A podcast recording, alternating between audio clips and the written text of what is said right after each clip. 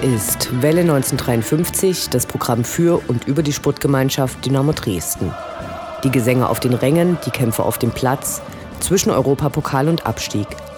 Wir berichten über die letzten Siege und Niederlagen und die nächsten Kämpfe. Interviews mit Spielern und Funktionären, unterstützenswerte Initiativen und interessante Neuigkeiten. Wir senden auf Coloradio Dresden und Welle1953.net. Mein Name ist Anne Vidal, sportfrei.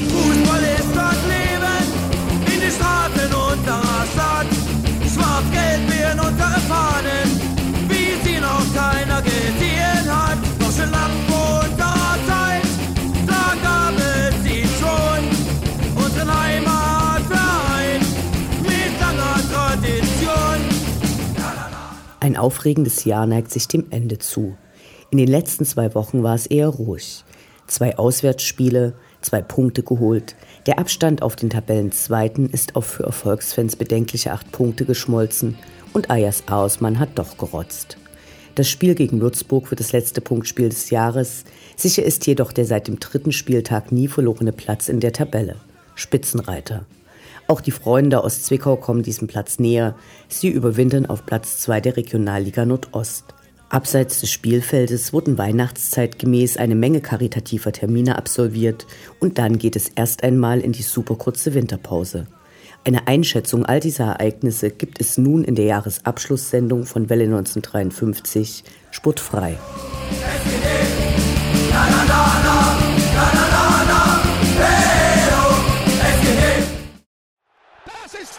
Inhaus! Kontermöglichkeit. Schnetzler, Schnetzler alleine. Schnetzler muss das Tor machen. Schnetzler, Tor, Tor, Tor, Tor, Tor.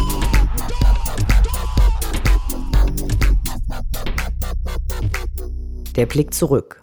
Was ist passiert? Was war großartig? Was hätte nicht geschehen dürfen? Infos zu den absolvierten Liga- und Pokalspielen.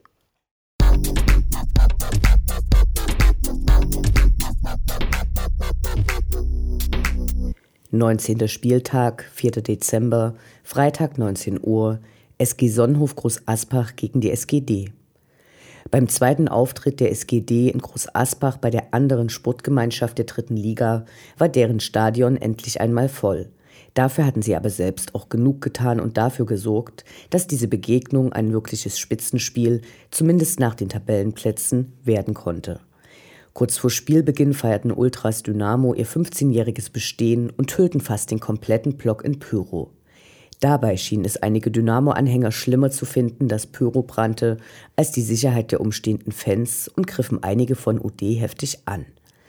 Welle 1953 fragt sich dann doch, was in diesen Leuten vorgeht, dass sie eine Geldstrafe des DFB höher einschätzen als Pyro zum runden Geburtstag einer der maßgeblichen Fangruppierungen, ohne deren Aktionen, Choreos und lautstarke Unterstützung der Ruf der Dresdner Fanszene wahrscheinlich ein ganz anderer wäre. Von der Stimmung ganz zu schweigen. Anders als im letzten Jahr gab es diesmal nur alkoholfreies Bier.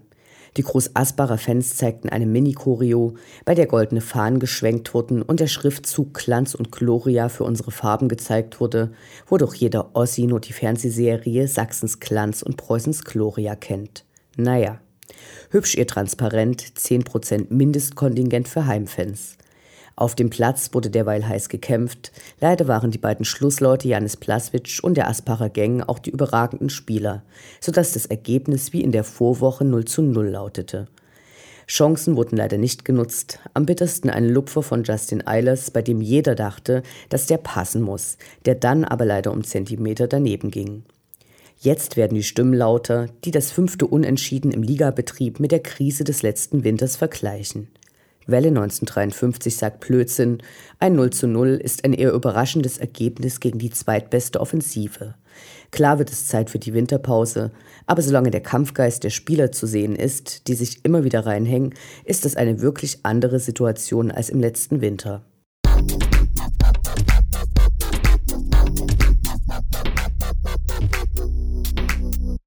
Zwanzigster Spieltag, 11. Dezember, Freitag 19 Uhr, VfB Stuttgart 2 gegen die SGD. Die Rückrunde der gewünschten Aufstiegssaison begann. Wieder ein Freitagsspiel, das den Krankenstand in der Landeshauptstadt nach oben getrieben haben dürfte, wieder ins Stadion am Fernsehturm. Die Bubis vom VfB Stuttgart warteten, die seit Beginn der Saison auf den Abstiegsplätzen herumkrebsen und denen drei Punkte richtig geholfen hätten. Dynamo startete mit der Formation der Vorwoche und machte gleich Druck. Marco Hartmann war in ungewohnt offensiver Rolle zu sehen, aber weder ihm noch Justin Eilers oder Marvin Stefaniak gelang die Führung. Stattdessen trafen die Bubis verdammt. Dynamo gab nicht auf und kämpfte, und auch diesmal gelang kurz vor Abpfiff das Tor, leider nur zum Ausgleich.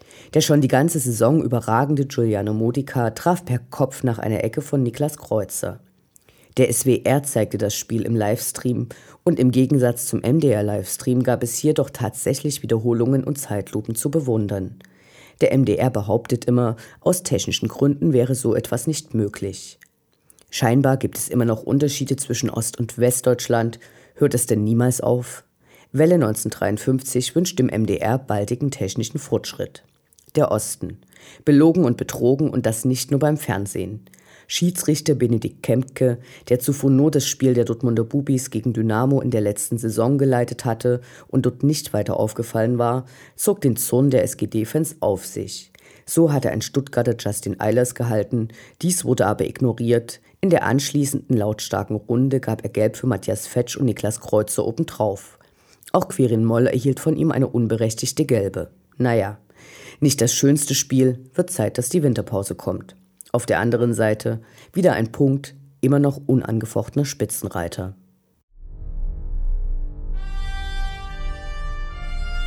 Unendlich sind die Weiten des Universums der Sputtgemeinschaft Dynamo Dresden. Alles rund um die SGD.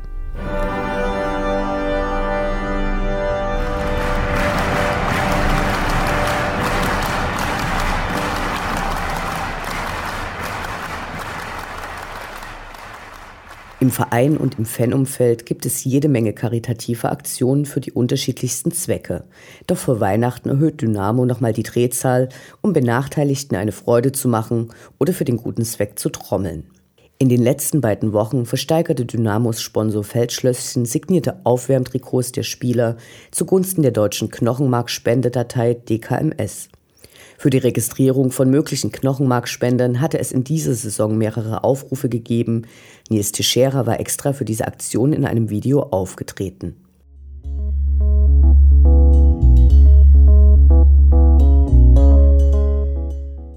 Wie auch in den letzten Jahren besuchten Trainer und einige Spieler das Förderzentrum für Körperbehinderte auf der Dresdner Fischhausstraße, um den Kindern und Jugendlichen eine vorweihnachtliche Überraschung zu überreichen. Organisiert wurde das Ganze von Ralf Hauptmann, Leiter der Dynamo Dresden Fußballschule, Dynamos Zeugwart Mike Hebenstreit und Dr. André Juschten. Die Profis hatten 700 Euro aus der Mannschaftskasse gespendet, um dem Förderzentrum einige Anschaffungen zu ermöglichen. In der letzten Woche war Ralf Minge mit einigen Spielern, unter ihnen Giuliano Motika, Lumpi Lamberts und Matthias Fetsch zu Besuch auf der Kinderkrebsstation in der Uniklinik. Am Dienstag fand dann die Weihnachtsfeier des Dresdner Spitzensports, also mit DSC Volleyball, den Dresden Monarchs und den Eislöwen in der Margon Arena statt, bei dem für sozial benachteiligte Kinder ein Nachmittag gestaltet wurde. Fröhliche Weihnachten.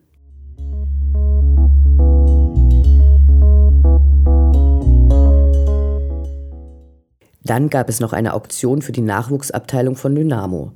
Nach dem Benefizspiel gegen Bayern München hatte sich deren Sportvorstand Matthias Sammer überlegt, wie er den Dresdner Nachwuchs unterstützen könnte, aus dem er ja auch stammt. Ergebnis seiner Überlegungen war ein Paket mit den signierten Trikots von Thomas Müller, Manuel Neuer und Mario Götze, die bis Mittwoch auf der Vereinshomepage versteigert wurden. Dabei kamen 2800 Euro zusammen.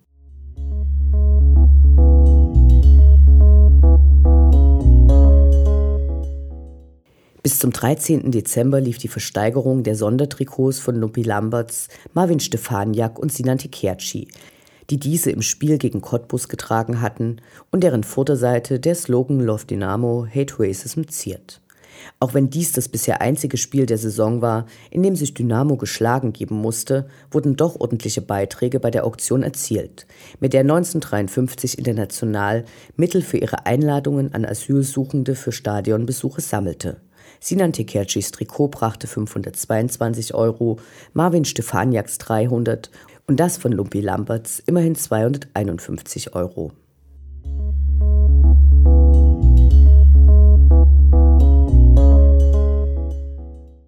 Am Dienstag veröffentlichte der Verein eine Meldung unter dem Titel Unsere SGD gemeinsam gestalten. Das war aber keinesfalls Werbung dafür, Vereinsmitglied zu werden und in die Gremien zu gehen oder neue Lieder für den K-Block zu komponieren, sondern die Bekanntgabe, dass die SGD ab sofort auch im Bundesliga-Barometer vertreten ist und die Fans dort ihre Meinungen zu bestimmten Themen abgeben können. Auf Facebook ergänzte dann der Verein noch, dass man über das Bundesliga-Barometer direkte Fragen an die Fans stellen wolle, um deren Meinungen in Entscheidungen einfließen zu lassen. Begründet wurde dieser Schritt auch mit dem Hinweis, dass die SGD ein demokratischer Traditionsverein sei. Die zum Verein gestellten Fragen, die erscheinen, sobald man sich registriert hat, zielen wohl aber eher auf den von DFB und DFL gewünschten zahlungskräftigen modernen Fan, der glücklich ist, wenn alles bequem ist. In der Mitteilung des Vereins war auch die sicherlich ernst gemeinte Phrase von der Zitat Verbesserung von Angebot und Leistung enthalten. Das Bundesliga-Barometer, für das unter anderem Matthias Sammer und Ulf Kürsten werben und Rainer Kallmund als Experte am Start hat, will dann auch folgerichtig zunächst von den Fans wissen, was sie für besonders wichtig halten.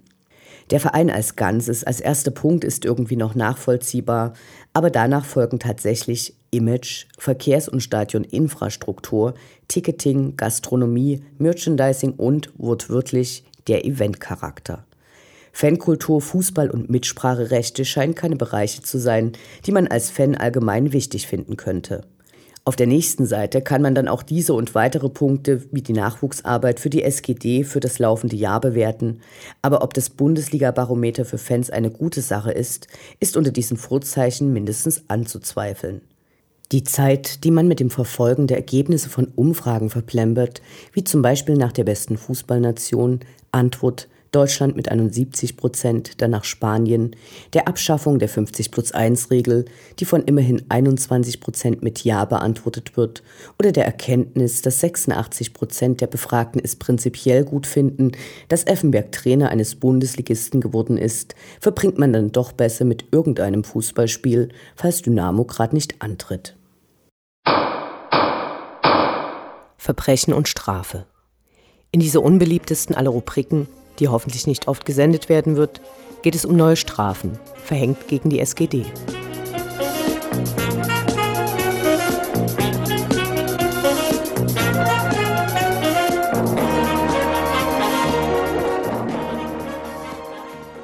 Am letzten Freitag wurde vor dem Sportgericht des DFB die Sperre von Ayas Ausmann für vier Spiele bestätigt.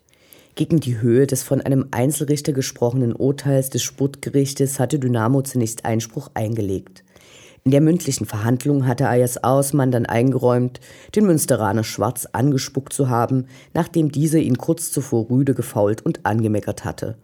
Das Ganze wurde heftig diskutiert. Der Schiedsrichter hatte nichts gesehen. Der MDR brachte in Ermangelung anderer Aufregungen eine Aufnahme in Dauerschleife und Slow Motion, in der das Spucken nur angedeutet wurde. In der Erklärung des Gegenspielers stand zwar, dass Ayas Aasmann gespuckt hätte, nicht aber wohin, also zum Beispiel auf den Rasen. In der Pressemitteilung nach der Bestätigung der Sperre waren dann noch neue Filmaufnahmen erwähnt. Nun ja, eine äußerst heftige Strafe, aber eben auch nichts Neues vom Sportgericht. Ayas Aasmann darf dann erst wieder im neuen Jahr auf dem Platz antreten. Für öffentliche Termine des Vereins ist er jedoch nicht gesperrt.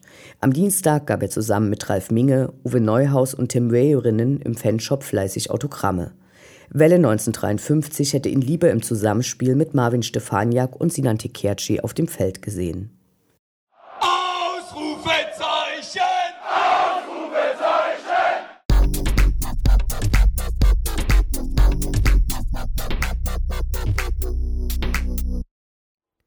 Der Blick nach vorn.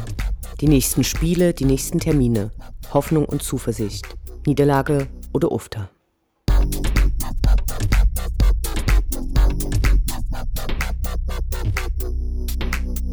21. Spieltag, 17. Dezember, Donnerstag 20.30 Uhr, SGD gegen Würzburger Kickers. Wenn die meisten diesen Ausblick hören, dürfte er bereits wieder Geschichte sein. Denn während der offiziellen Radioausstrahlung sind wir beim Spiel im Stadion und können hoffentlich mit Glühwein einen Sieg begießen. Drittliga-Aufsteiger Würzburg hat in den letzten sieben Spielen keine Niederlage hinnehmen müssen und bewegt sich im Mittelfeld der Tabelle. Im Hinspiel hatte Dynamo in Überzahl gegen mauernde Gegner, die alles als faul deklarierten und selbst schön hinlangten, nur ein 1 zu 1 geschafft. Das wird also wahrscheinlich nicht einfach. Welle 1953 glaubt trotzdem an einen Sieg.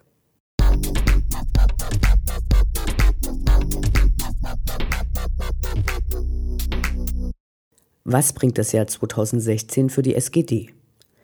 Während einige selbsternannte Experten Mitte der Hinrunde über einen Aufstieg zu Weihnachten fabulierten, der natürlich rechnerisch unmöglich gewesen wäre, ist der Aufstieg weiter erklärtes Ziel und als Tabellenführer, wenn nun auch mit geschmolzenem Vorsprung, auch irgendwie ein Muss. Der Motor stottert gerade, Justin Eilers hat wie letztes Jahr auch seine Wintertorflaute. Diese Unentschieden-Serie wird hoffentlich bald enden und Eilers spätestens im Frühjahr wieder treffen. Welle 1953 ist aber egal, wer trifft, das haben nun wirklich genügend Spieler der ersten Mannschaft in der Hinrunde geschafft. Unklar ist, ob ein vorzeitiger Aufstieg geschafft wird, aber dann wird eben doppelt gefeiert. Denn am letzten Saisonspieltag wird die SGD mit Groß Aspach einen potenziellen Mitaufsteiger begrüßen. Was für ein Fest könnte das werden? Olaf Schubert macht den Capo für die 200 Fans aus Groß Aspach, Helene Fischer und Andrea Berg befeuern den K-Block und Lemi gibt den Vorsänger im VIP-Bereich mit anschließender Autogrammstunde. Als Krönung gibt Bernd Aust ein Ständchen und stellt 26 Jahre nach dem zwölften Mann sein neues Dynamo-Lied Bis das der Tod uns scheidet vor. Zur Mitgliederversammlung wird die dritte Sonderumlage beschlossen, diesmal um einen Torjäger für den Aufstieg in die erste Liga zu finanzieren oder um plötzlich aufgetauchte Schulden bei Rolf-Jürgen Otto zu begleichen. Nachdem die Umlage abgenickt wurde, tanzt die Geschäftsführung mit den Fanbeauftragten Lambada. Dynamo wird einen neuen Dauerkartenrekord vermelden können und ca. 70 Prozent der Tickets über diesen Weg absetzen. Natürlich zu erhöhten Eintrittspreisen. VW steigt nach Jahren doch endlich als Sponsor ein. Da die Elektromobilsparte ab sofort exklusiv in Dresden erfolgt, war die dynamische Symbiose mit der SGD unausweichlich. Die Mitgliederversammlung wird dann noch einmal ein Maskottchen und Cheerleader verhindern. Der Strafetat für Pyro wird für die höhere Liga entsprechend angepasst. Ultras Dynamo präsentieren gegen die abgestiegene Eintracht aus Frankfurt die weltweit erste aus dem Weltraum sichtbare Choreografie, woraufhin die Frankfurter Ultras sich selbst auflösen. So oder so ähnlich wird das nächste Jahr werden. Welle 1953 wünscht fröhliche Feiertage und einen guten Rutsch. Am 21. Januar gibt es die nächste Ausgabe. Bis dahin sportfrei.